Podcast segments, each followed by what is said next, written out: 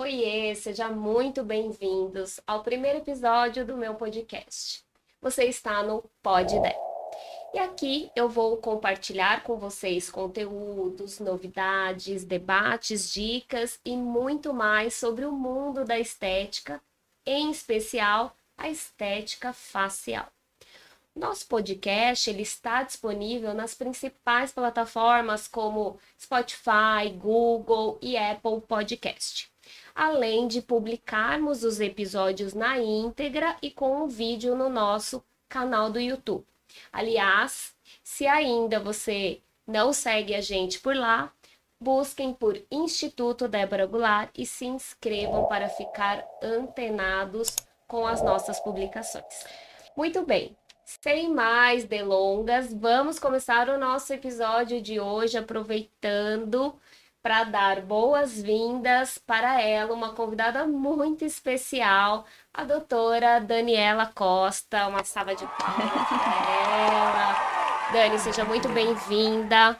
É uma honra você ter aceitado o meu convite. E antes quero falar doutora Daniela, formada pela Universidade de São Paulo, estudou em Londres, numa das universidades mais concorridas do mundo, a King College, é isso, né, Dani? Isso. E cirurgia plástica, trabalha com estética também e é uma referência aqui pra gente, em especial. Mas antes eu quero falar como que eu conheci a doutora Daniela. Só lembrando que hoje nós vamos falar um tema muito legal e importante e muito procurado também pelas pacientes sobre a blefaroplastia. Vamos falar tudo, dúvidas, enfim, vai ser um conteúdo muito legal para ajudar vocês. E antes de mais nada, eu quero contar como que eu conheci a doutora Daniela. Eu atendi uma cliente que veio de outro estado e ela fez micropigmentação de olhos e sobrancelha voltou ao seu estado e quando ela retornou depois de um ano, eu percebi que ela estava muito mais bonita do que o ano anterior que eu havia atendido ela. E aí eu perguntei o que, que tinha acontecido, né? Que ela estava assim radiante. E ela me falou, Débora, eu fiz a blefaroplastia, que é a remoção da pálpebra. E eu, a hora que eu olhei para ela, eu falei, gente, mas cadê a cirurgia, a cicatriz dessa mulher? E aí eu falei, quem foi que fez essa cirurgia? E ela me falou, foi a doutora Daniela, achei que fosse até do estado dela, a médica, mas ela falou, não, é daqui de São Paulo. E a hora que ela falou que você era daqui, eu fiquei enlouquecida. E como eu atendo muitas mulheres, é, a grande maioria me pergunta, Débora, quer fazer a, a, muitas vezes a micropigmentação de, de olhos, mas nem sempre dá para fazer por causa do excesso de pálpebra. E aí eu comecei a indicar várias clientes, falava, olha, eu não conheço a médica, mas uma cliente minha fez e eu fiquei enlouquecida com a qualidade e com o resultado, e ela rejuvenesceu muito. E aí comecei, peguei o contato da doutora Daniela e comecei a mandar clientes, ou seja, pacientes, né, para a doutora Daniela. E com isso ela atendeu aí, sei lá, acho que mais de 30 pacientes, né, Dani? Foram mais de 30, sim. E aí acho que a Dani falou, gente, mas quem que é essa doida que tá mandando pacientes para mim? Eu nem sei quem que é essa cidadã. A Dani um dia estava aqui pela região, acho que seus pais moram aqui perto, né? Sim. E aí, o belo dia, ela falou: Bom, deixa eu ver quem que é a Débora, porque eu também não a conheço. E aí, a gente se conheceu, eu me apaixonei pela Dani. E acabei também, pessoal, fazendo a minha blefaroplastia, porque embora eu seja nova, é, era uma coisa que me atrapalhava muito, principalmente na hora de me maquiar. Eu passava a sombra e a hora que eu olhava no espelho, cadê a sombra? Entrava lá para dentro. E aí fui, fiz a cirurgia com a, com a doutora Daniela, que ficou incrível. Praticamente em três, quatro dias eu não tinha mais nada, com exceção aos pontos que não davam nem para ver. E essa é a minha história com ela. E aí a gente começou esse caso de amor e eu mandando o paciente para ela. E todas as minhas pacientes ficaram muito felizes, viu, Dani, com o seu resultado. Então, para mim, você é uma referência e é um prazer tê-la aqui. Ai, o prazer é todo meu. Uh, conheci você através desse contato é. e fiquei encantada, porque além de tudo você é uma boneca encantadora. Ah, e, gente, eu não conheço ninguém que faz uma micropigmentação igual a Débora. Muito obrigada. Dani, então vamos lá começar o nosso bate-papo. Quero saber tudo sobre a blefaroplastia. Muitas pessoas não sabem, né, esse nome é, blefaroplastia, que é difícil até de falar. Então, o que, que é a blefaroplastia, Dani? Blefaroplastia é a cirurgia que a gente usa para remover o excedente de pele das pálpebras, tanto da superior quanto da inferior. E algumas vezes a pessoa, além do excedente de pele, tem um abaulamento no cantinho do olho, aqui embaixo as bolsinhas. Então, ele também serve para remoção dessas bolsinhas de gordura. Tá. Ô Dani, e nesse, que nem no meu caso, né, eu fiz somente superior, né? É, a grande maioria dos pacientes que te procuram precisa fazer superior inferior, dá para fazer só superior? Como que, que funciona, né? Como que você avalia e, e conduz isso para saber, né, se é superior, inferior? Tá. Primeiro lugar, a gente vê a queixa da paciente, né? Tá. Que é o mais importante. Eu não gosto de ficar indicando cirurgias que a paciente não tem queixa. Então, se ela reclama da pálpebra superior, que não está conseguindo por maquiagem, que é um dos principais motivos que leva a paciente para o consultório, é.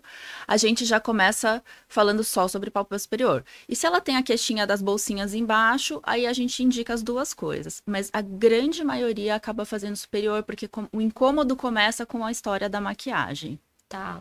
O Dani, existe contraindicações, é, contraindicações, né, a esse procedimento? Como que funciona? Sim, existem. Primeiro, o paciente precisa estar bem de saúde, uh, precisa ter tudo bem controladinho.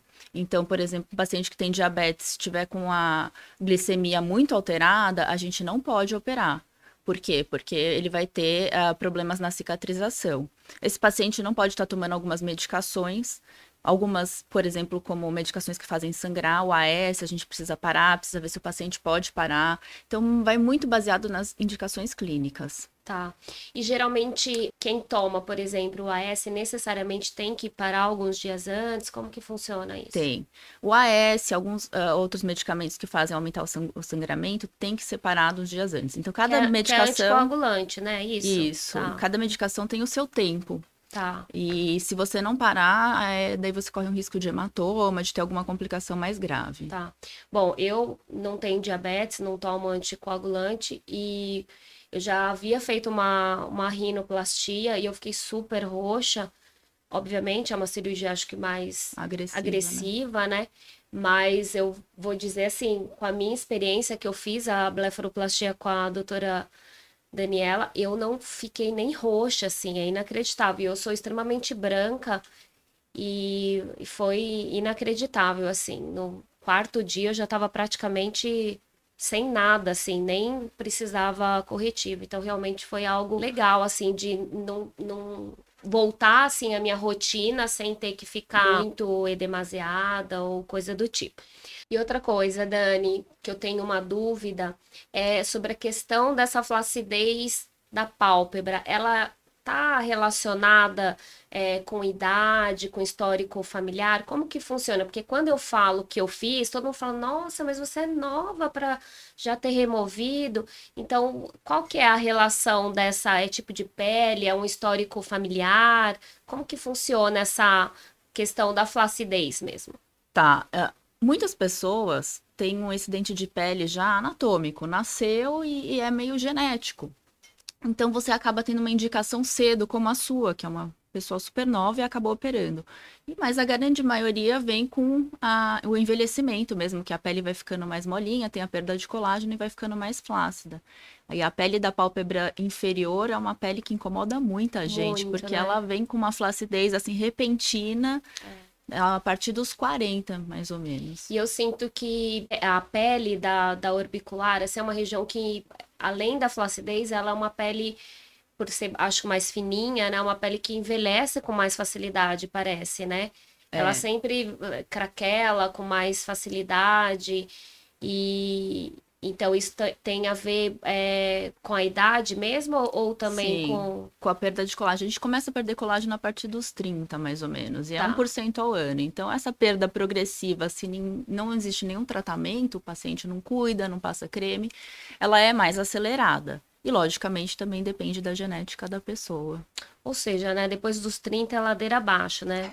Velocidade 5 do CREO, porque não para mais. E eu quis trazer esse tema, Dani, pra gente, exatamente porque eu tenho muitas clientes que querem fazer a micropigmentação, o delineado de olhos, e, muita gente, e muitas vezes fica impossibilitada, porque a gente faz o delineado e aí a pessoa abre o olho e cadê?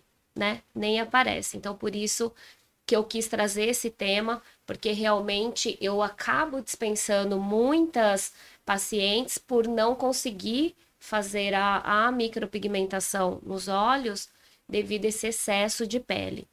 E aí, o que eu queria perguntar para você, você acha importante é, a paciente fazer essa remoção de pele? Você acha que interfere alguma coisa? Porque isso é uma dúvida muito é, comum no meu estúdio é, Débora, eu quero fazer a, a, o delineado de olhos, mas eu também tenho esse excesso de pele. O que, que eu faço primeiro? Faço o delineado? Você acha que interfere? Porque eu, eu acabo comentando com as clientes que o, o, médico ele vai tirar o excesso de pele, ele não vai puxar, tracionar. Então, o medo é ficar com o delineado é, aqui em cima. Como que funciona isso? Existe uma, um tracionamento da pele ou você tira só o excesso? Então, Débora, eu acho que o interessante é primeiro fazer a cirurgia mesmo e depois o delineado, porque quando a gente retira o excesso de pele, acaba que a pele que fica, ela acaba esticando um pouquinho. Então, pode ser que o delineado suba e aí a paciente vai ter um delineado diferente do é, que ela esperava. É. Outra dúvida que eu tenho bastante é na questão é, da internação, né? Então, por exemplo, a minha você fez no centro cirúrgico do consultório. Como que funciona, né? Essa questão dá para ser feito no consultório é, ou não? Necessariamente tem que haver uma internação? Como que você define isso? Como que é feito essa escolha? Tá, a escolha da do local da cirurgia depende muito do paciente. Se o paciente é um paciente novo, não tem nenhuma comorbidade, que é nenhuma doença, né? Uhum. Uh, é um paciente bem acompanhado por médico, a gente consegue fazer com anestesia local no consultório. E aí também tem um ponto muito importante, né? Que é o paciente ser tranquilo, o paciente é. conseguir fazer a cirurgia no consultório, é, porque a gente não pode sedar, o paciente não dorme, o paciente fica acordado. acordado é pelo nível de segurança. Agora, se é uma paciente mais idosa, com algum problema cardíaco principalmente, aí eu indico fazer no hospital. Quando a paciente também faz pálpebra inferior associada, a paciente tem que ser muito tranquila para fazer no consultório, porque é um pouco incômodo. Eu tenho feito algumas pacientes pálpebra inferior e elas têm se sentido bem relaxada, mas é a paciente que define isso para mim. Tá. A gente faz alguns exames, se tiver tudo bem, dá para fazer no consultório. É, eu vou contar assim a minha experiência. Nossa, foi, acho que demorou uma hora e meia, acho que nem isso. E nossa, foi muito tranquilo, muito tranquilo mesmo, gente. Nossa, eu saí de lá sem dor, nada, não senti nada. Obviamente, eu sentia você mexendo, né? Mas assim, dor zero, nem na anestesia, na verdade. Então, realmente foi muito tranquilo. O Dani, o gente, vocês vão ouvir eu falando doutora Dani, é Dani, mas é porque eu já tenho um nível de intimidade, desculpa, né? É. Então. Pra você, é, Dani, tá bom. Então tá claro. tá ótimo. Dani, e outra dúvida que eu tenho muito é na questão da, da quantidade de pálpebra a ser removida, né? Somos diferentes, né, de um lado para o outro.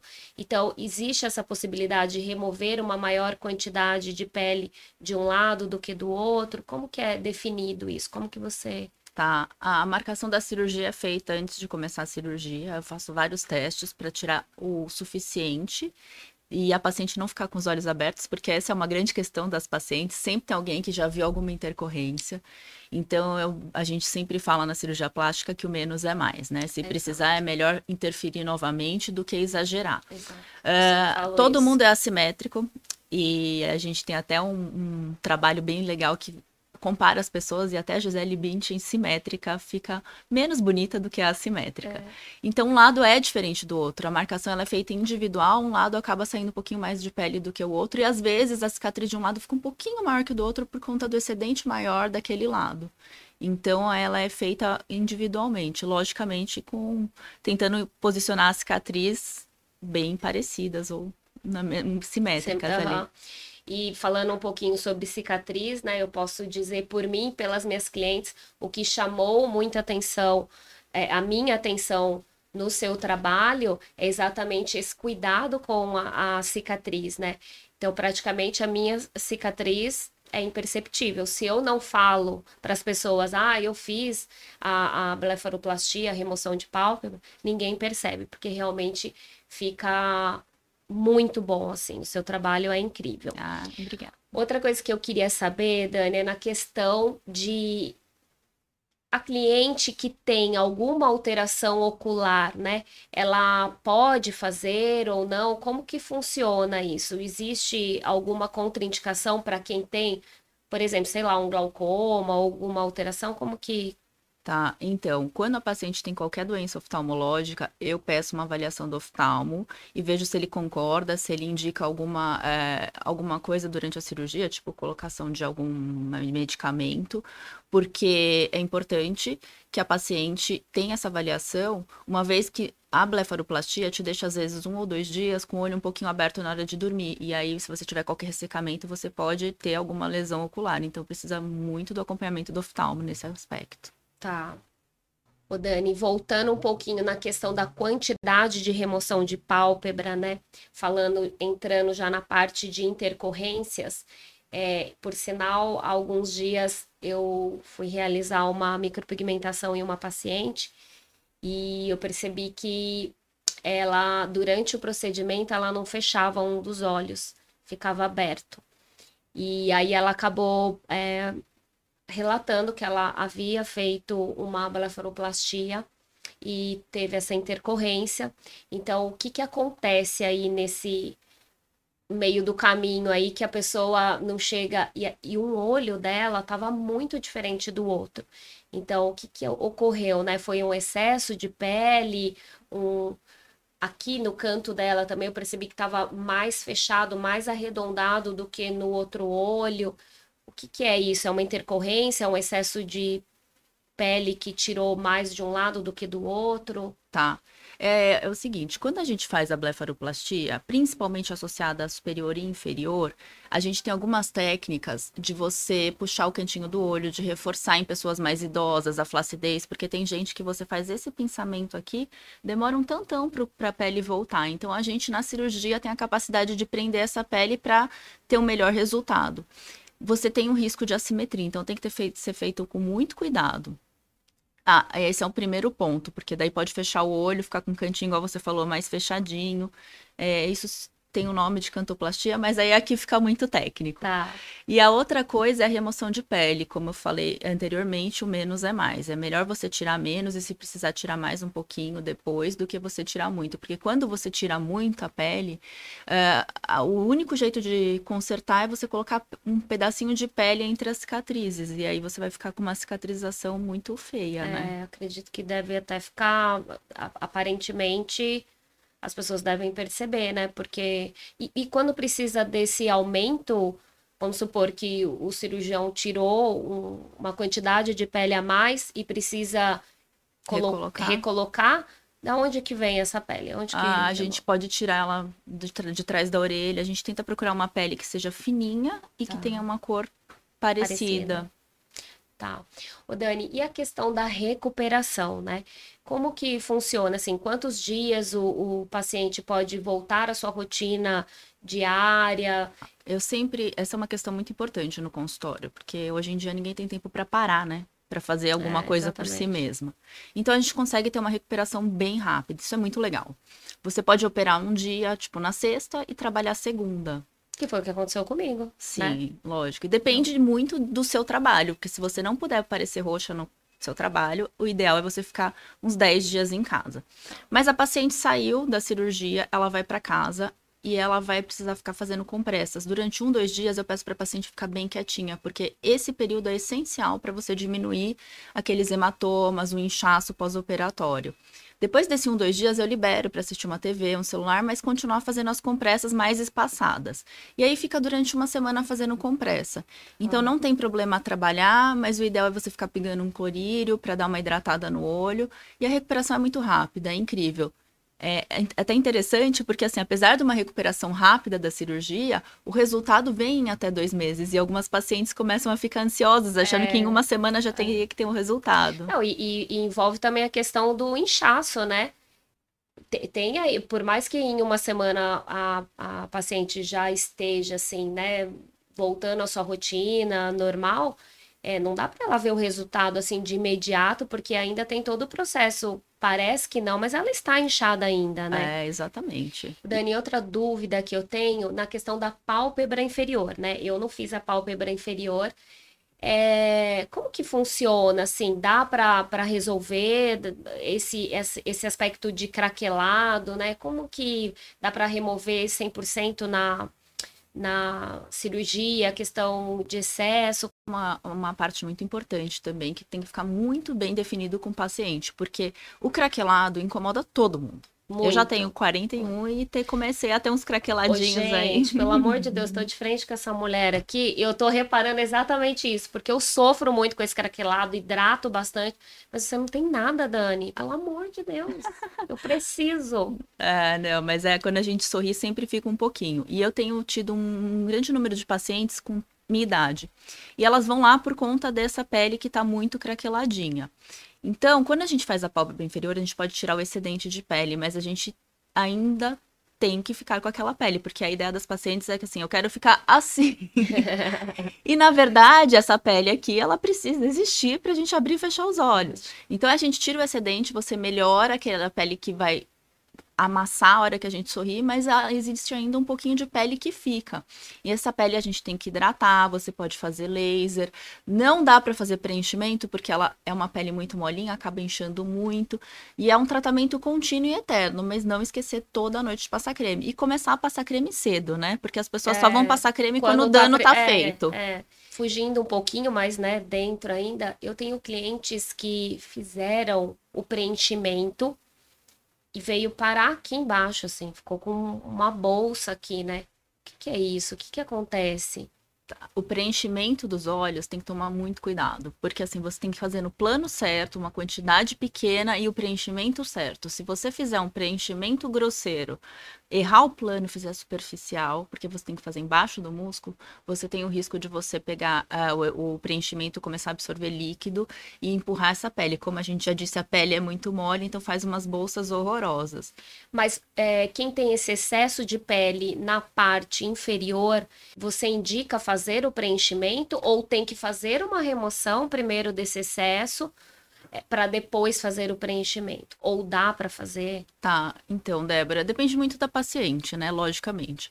O preenchimento ele é feito na curva do osso, é aqui, não é mais para cima. Então tem alguns erros aí de alguns profissionais que eu já vi que acaba levando a um inchaço dessa pele aqui. Uh, então, se a paciente tem aquela queixa única, não deseja operar, porque a cirurgia não é um desejo de todas, tem gente que tem muito medo, precisa se preparar, você pode fazer um preenchimento de leve para disfarçar, até disfarça o plano quando tem bolsa aqui.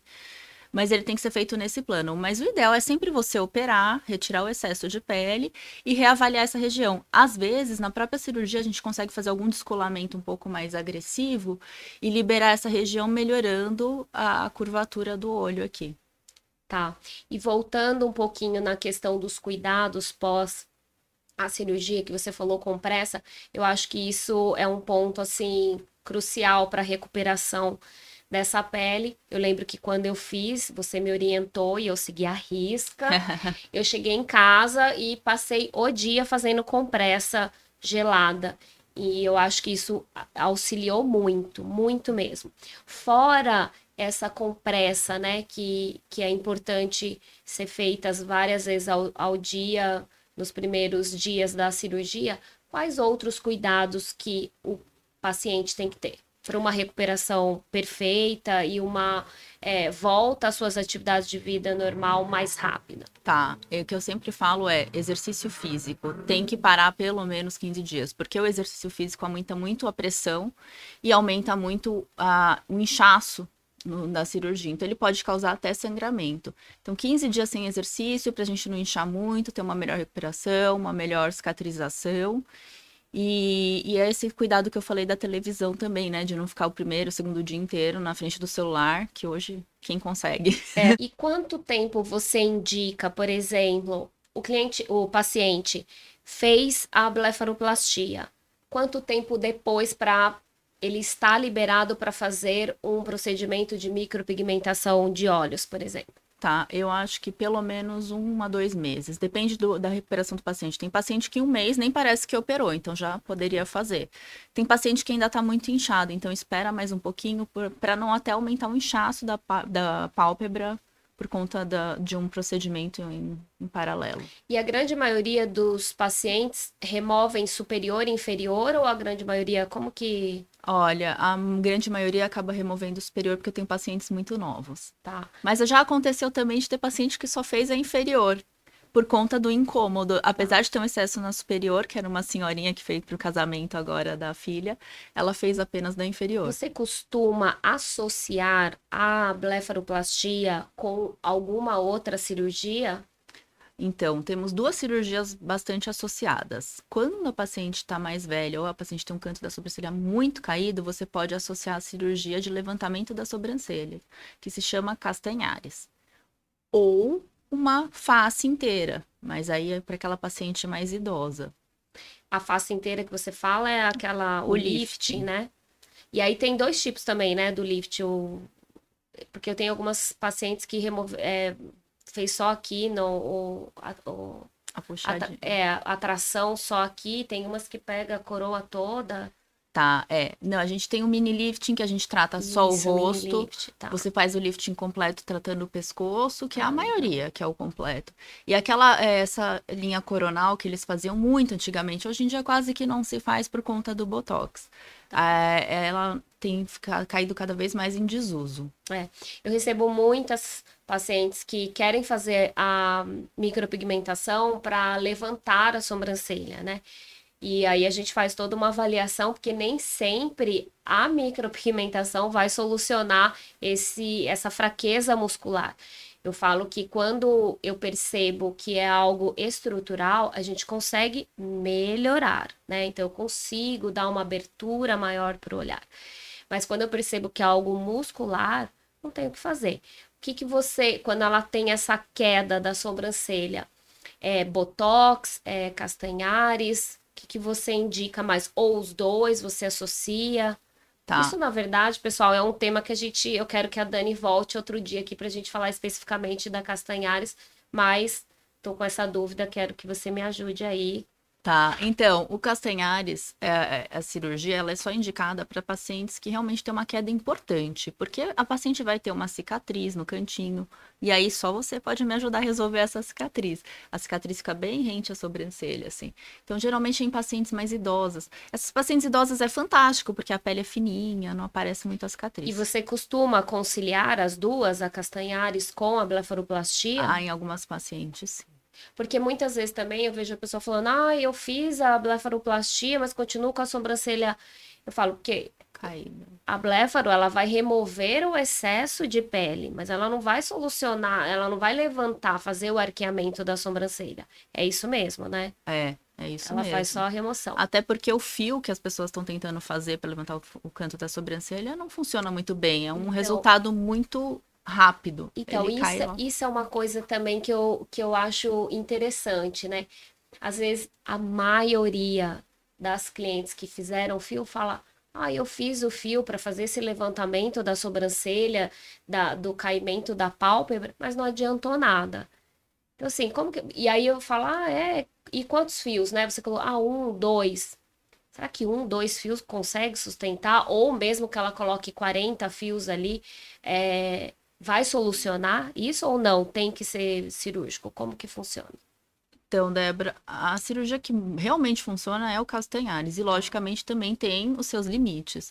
Existe uma cirurgia que você faz um acesso pela, pelo couro cabeludo, você solta tudo, puxa, fica fantástico. Passa um tempo, depois cai um pouquinho de novo. Então, acho que o Castanhares, quando muito bem indicado, é a melhor solução. É, e eu já atendi clientes para micropigmentação para disfarçar a cicatriz é, que é a castanhari. E realmente também é um trabalho que fica incrível, porque não dá para ver. E eu percebo que soluciona o, o caso do paciente mesmo. Ele tem esse desabamento da sobrancelha e ele volta com a sobrancelha totalmente estruturada, assim, no rosto. Então, realmente, eu gosto bastante do resultado. E é uma cirurgia que, bem feita, a cicatriz não dá para perceber. Outra dúvida que eu tenho, Dani, é a questão da. Então, por exemplo, eu fiz a minha blefaroplastia aí com 38 anos, 30, é, 38 anos, e depois, geralmente, de quanto tempo a paciente precisa realizar novamente? Porque eu falo, gente, eu fiz, mas é pele, daqui 10 anos eu, o processo do envelhecimento continua, né? Como que funciona? Em média, as pacientes retornam para fazer uma blefaroplastia secundária é, ou não? Depois de quanto tempo necessariamente ela precisa? Como tá. que funciona isso? É, claro que é individual, mas num geral, uma média de 10 anos já teve um, uma queda novamente da pele e precisa de uma nova bléfaro. Essa segunda bléfaro, ela sempre é muito mais conservadora porque a, a cicatriz ela acaba retraindo um pouco mais, então você tem que tomar mais cuidado ainda do que a primeira. E você faz a, a incisão exatamente onde foi feito a anterior? Sim, a incisão é, eu geralmente uso é, a incisão anterior, eu acabo recortando ela e fazendo uma nova. E você costuma atender pacientes é, para blefaroplastia que fizeram com outros cirurgiões? Ou não, você não gosta? a, a grande maioria no meu consultório é primária. Tá. Mas eu já fiz uma paciente que fez blefaroplastia com 18 anos e aí com 26 teve que fazer de novo uma japonesa, porque a pele já tinha é, caído novamente. Tá. Outra coisa, é, entrando um pouquinho na questão dos tipos de pele, né? Tem queloide, né? Problema com cicatrização. A blefaroplastia é porque o medo das clientes, até para fazer micropigmentação, elas chegam e falam: "Ah, eu tenho problema de queloide, vai ficar uma cicatriz, vai". Como que funciona a questão é, do tipo de pele na blefaroplastia? Existe uma pele que é melhor a se trabalhar, uma pele que é menos indicada, as peles negras na questão da cicatrização, peles brancas, como que funciona? a, quem tem queloide dificilmente evolui com queloide nessa região da, é uma região, da acho que difícil, né, de...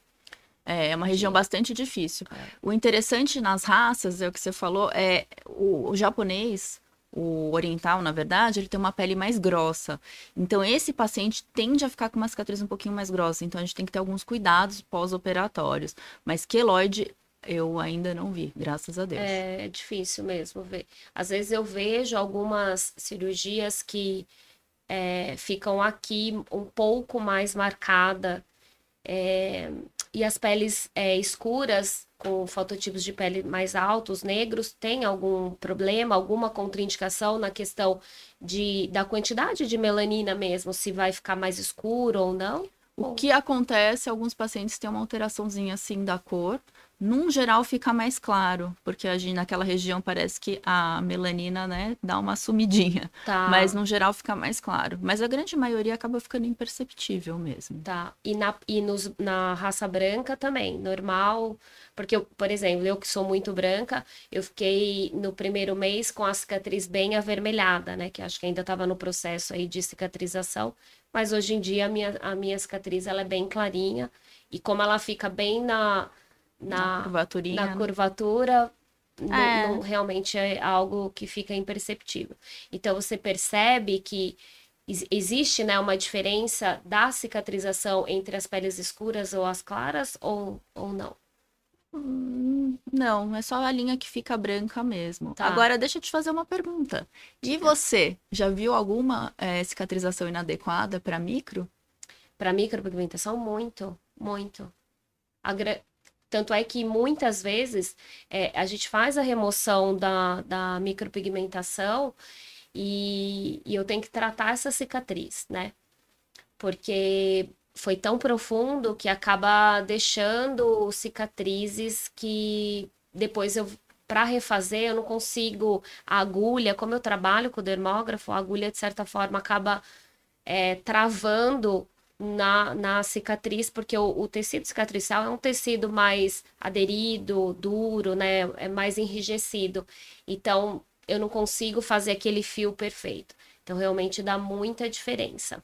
O Dani, e como que você você pega a, maioria dos clientes que dos pacientes que fazem a blefaroplastia é, que tem já o delineado de olhos é, muitas vezes fez há anos atrás e é aquele delineado mais grosso, mais espesso, você sente que, que muda a posição quando vai fazer a remoção da pálpebra? Ah, sim. O paciente que tem um delineado grosso, é, eu diria que talvez mal feito é.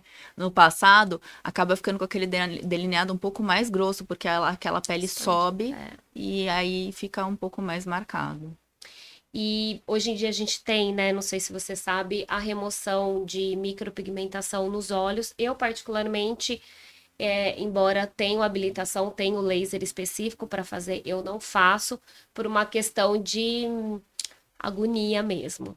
É, a gente tem que colocar uma, uma protetor ocular. Um protetor ocular e eu não dou conta, sim. eu, eu fico mais aflita lá na minha terra, a gente fala que dá gastura, então eu tenho um pouco de gastura de fazer esse procedimento, aí eu acabo indicando para um colega que é especialista e tem um arsenal de laser incrível, assim, que consegue fazer essa remoção.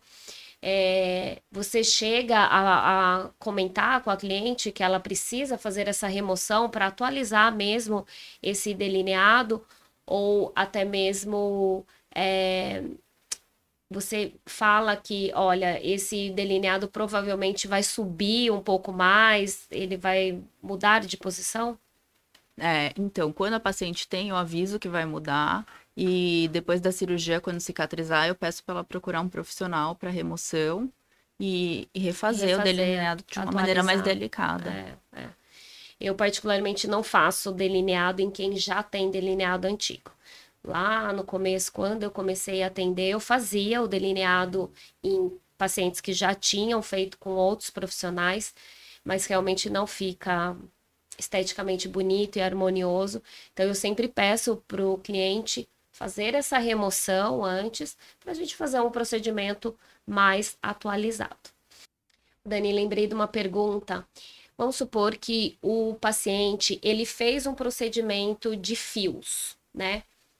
Recentemente, vamos por aí mais ou menos seis meses. E, e ele não ficou satisfeito com o procedimento e quer fazer a castanhares ou até mesmo a blefaroplastia, que é o nosso tema aqui o fio pode interferir? Como que, que funciona isso?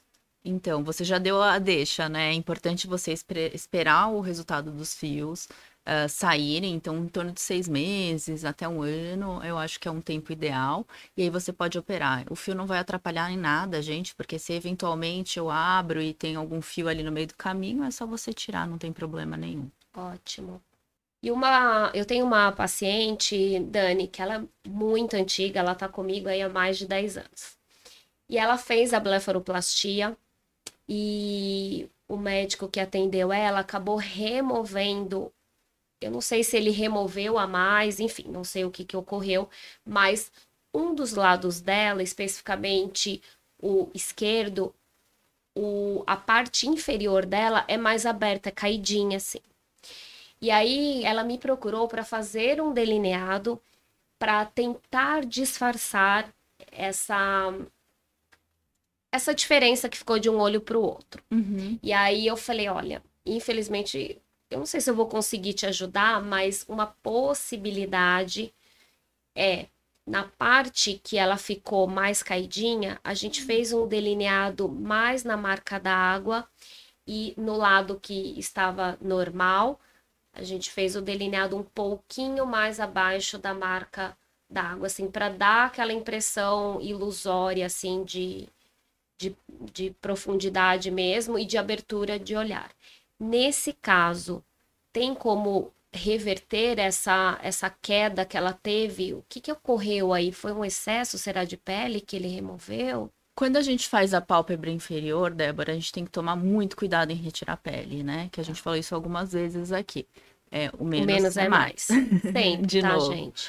Então, uh, pode ser que numa retirada um pouquinho mais agressiva, o, a, na cicatrização existe uma retração um pouco maior de um lado e acaba fazendo essa viradinha que a gente chama de equitrópio. E aí é possível corrigir cirurgicamente, mas precisa avaliar o grau de equitrópio de cada um e a idade do paciente, porque às vezes não vale nem a pena mexer. Se for leve, então. É, que foi o caso dela, né? Era uma coisa que incomodava muito ela. E aí a gente fez, a gente, ela ficou super feliz. E não é algo assim que fica tão visível, mas na hora que ela fala e você para para reparar, você vê que realmente existe é, uma diferença de um olho para o outro.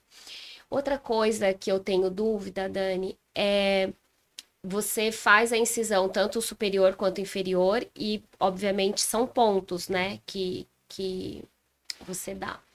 E esse fio, ele é absorvível com o tempo ou ele é o, é o paciente tem que voltar para remover, é, tirar esse ponto? E se ele tem que tirar, quanto tempo depois da cirurgia ele retorna ao seu consultório para fazer essa retirada dos pontos. Tá. Na pálpebra, a gente não usa fio é, absorvível. Tá. Todos os fios que a gente usa são inabsorvíveis.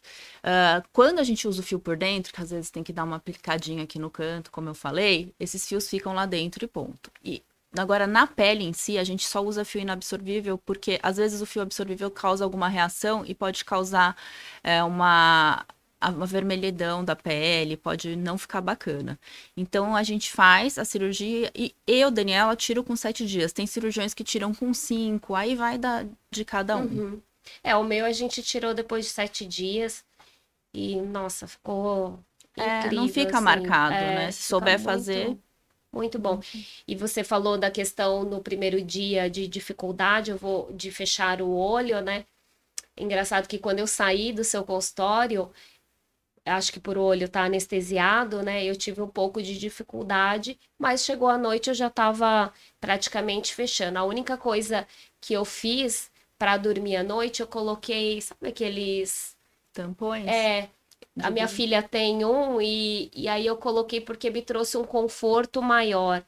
É, mas ele era larguinho, tudo sem um pezinho no olho para eu conseguir, porque o que eu tava dando um pouco de aflição é que realmente no, na primeira noite eu estava com essa dificuldade. Tem problema a, a, cliente, a paciente, né, dormir com esse com um tampãozinho? Tampãozinho? Não, não tem problema desde que fique larguinho, igual é... você falou, sem ficar pressionando a região. Isso foi também só na, na primeira noite, na segunda já estava ótima. Bom, Dani, muito obrigada. Acho que a gente sanou todas as dúvidas. E eu sempre, antes de realizar o delineado, eu sempre falo que é importante. Quando a paciente ainda vai fazer um delineado bem raizinha de cílios, eu acho que ainda não. Eu falo para ela, não interfere. Mas se ela já tem essa, essa flacidez de pálpebra e já tem a intenção de remover, que remova antes, aguarde o tempo aí de um a dois meses e aí depois retorna para fazer é, a micropigmentação de olhos.